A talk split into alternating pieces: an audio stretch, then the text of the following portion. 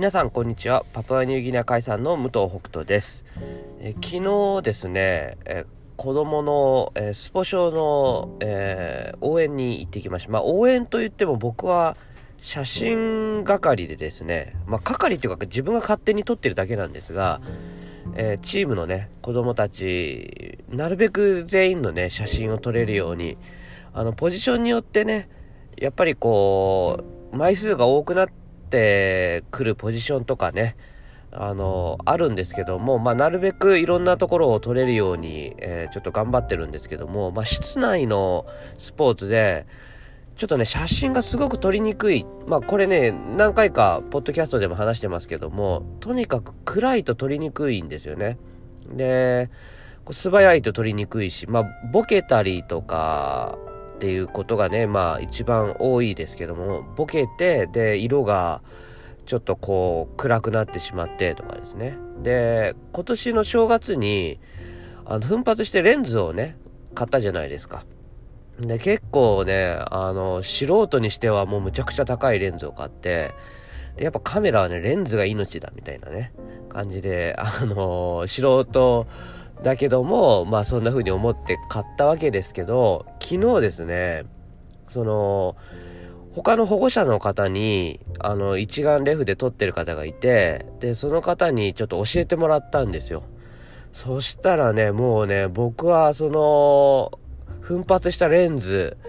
えー、もう宝の持ち腐れというかですね、まあ、設定の仕方とか、そのピントの合わせ方とかでもう全然違うものになるんですよ。で、それを教えてもらって設定してもらって撮ったらもう本当に違う。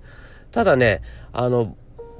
やっぱりその技術的なところはもちろん必要なので、えー、ボケまくってはいるんですよ。だけど、あの、まあ、奇跡的にもね、いい感じで撮れた時はすごくいい写真が撮れるようになって、もうね、本当にあの、昨日思いました。えー、カメラは知ってる人に聞きながらやらないともったいない。あの、やっぱね、どんどんどんどん多分進化ね、してるから、その設定の仕方とか、カメラ自体の長所短所とか、もうね、本当にもう昨日はね、ちょっと昨日かなり遠くまで写真撮りに行ったんですけどね、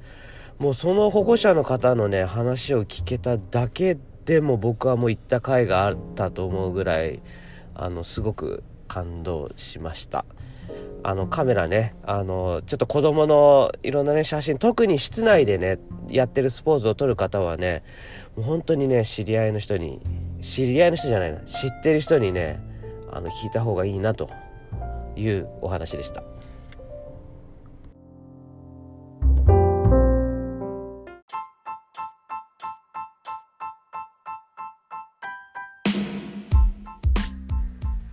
それでは3月6日月曜日第284回工場長ラジオ始まります。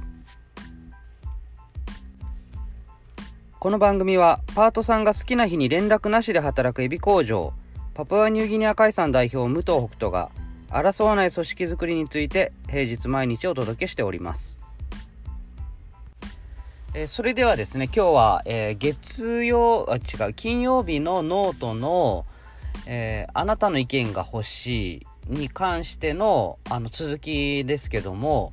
えー、そのそもそも、えー、意見を聞く中で、まあ、僕が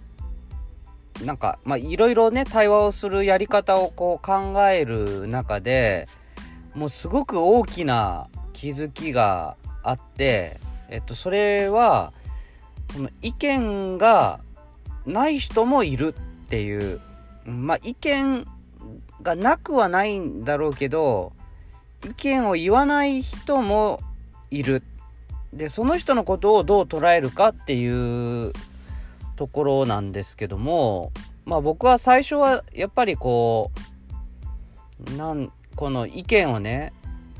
あの聞く場とか、まあ聞いた上でこういろんなことを対応していったりするだからそれが、その、なんていうのかな、こう、用意とか、えー、をちゃんと、こう、会社としてしてるのに、意見を言わない人がいたらなんでなんでここまでしてるのに意見を言わないんですかというような考えだったと思います。はい。これはもうね、反省なんですけども。で、多分そういうなんか、うん、ちょっと圧力的なものも出てたんじゃないかなと思います。で、これは、その、もうね、フリースケジュールとか始めて、その、いろんなね、改革をしてる最中の話ですから、うん、なんか自分の生活を大事にした働き方をって言いながら、そういう、なんか、まあ圧力っていうのかな。まあだからその時はね、自分は気づいてないんですよね。だから本当にね、自分が正義になったら怖いなって思いますけど、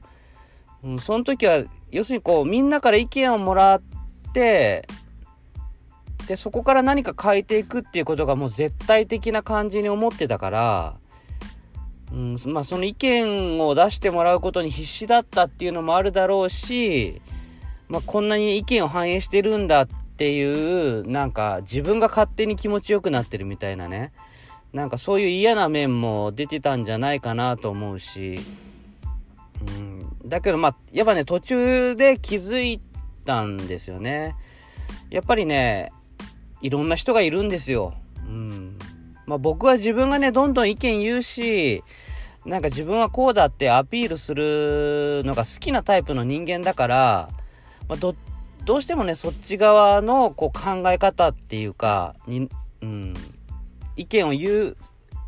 なんかよく意見を言う人側のこう考え方になっちゃってて、まあ意見を言わない人もやっぱりいろんな理由があるっていうところがね、見えてないんですよね。うん、で、結局まあ僕が気づいたのは、その、意見を言わないって、うん、言ってない人が、じゃあ、ルールを破ってるのかっていうと別にそういうことでもないし、こう会社の中の雰囲気を悪くするような行動や発言をしてるわけでもないと。だから、まあ僕が一番大事にしてる争わないためにはどうしたらいいかとか、そのルールは絶対みんなで守ろうよとかっていう、そういうことはきちんと守ってるわけですよ。で、じゃあ意見を言ってる人はどうかっていうと、あのもちろんみんながじゃないんですけど、その意見を言いながら実は禁止してるね、陰で陰口を言ってるみたいなこととかなんかルールをねあのー、ちょっと自分のいいよいい風に解釈してやっちゃってるとかねなんかそういうのもあったりするとえどっちの人の方が問題なのって考えたらもう完全にルール破ってる人なんですよでまあどっちがいい悪いではないんだけどもうんまあ意見をね、その言わない人だけに、まあ焦点を当てたとしても、別に何も違反してるわけじゃないっていうね。じゃあ何が問題なんだって考えた時に、いや、問題ないんじゃないかと。いうところに、まあ行き着いたわけですよ。うん。で、まあ、意見がないっていう意見というか、意見は言わないですという意見っていうのかな。うん、だけどちゃんとルールは守りますし、うん、あの争いのない職場にしていくことにこう協力していくしっていうとこなんです。まあだからそれはなんか、まあ、意見がないっていう言い方をするとちょっとこう、なんかうんと何も考えてないみたいな感じに聞こえちゃうかもしれないけどそういうことじゃなくて、まあ、ある意味で僕を信頼してくれてたりとかその、まあ僕じゃなくても、いや、リーダーが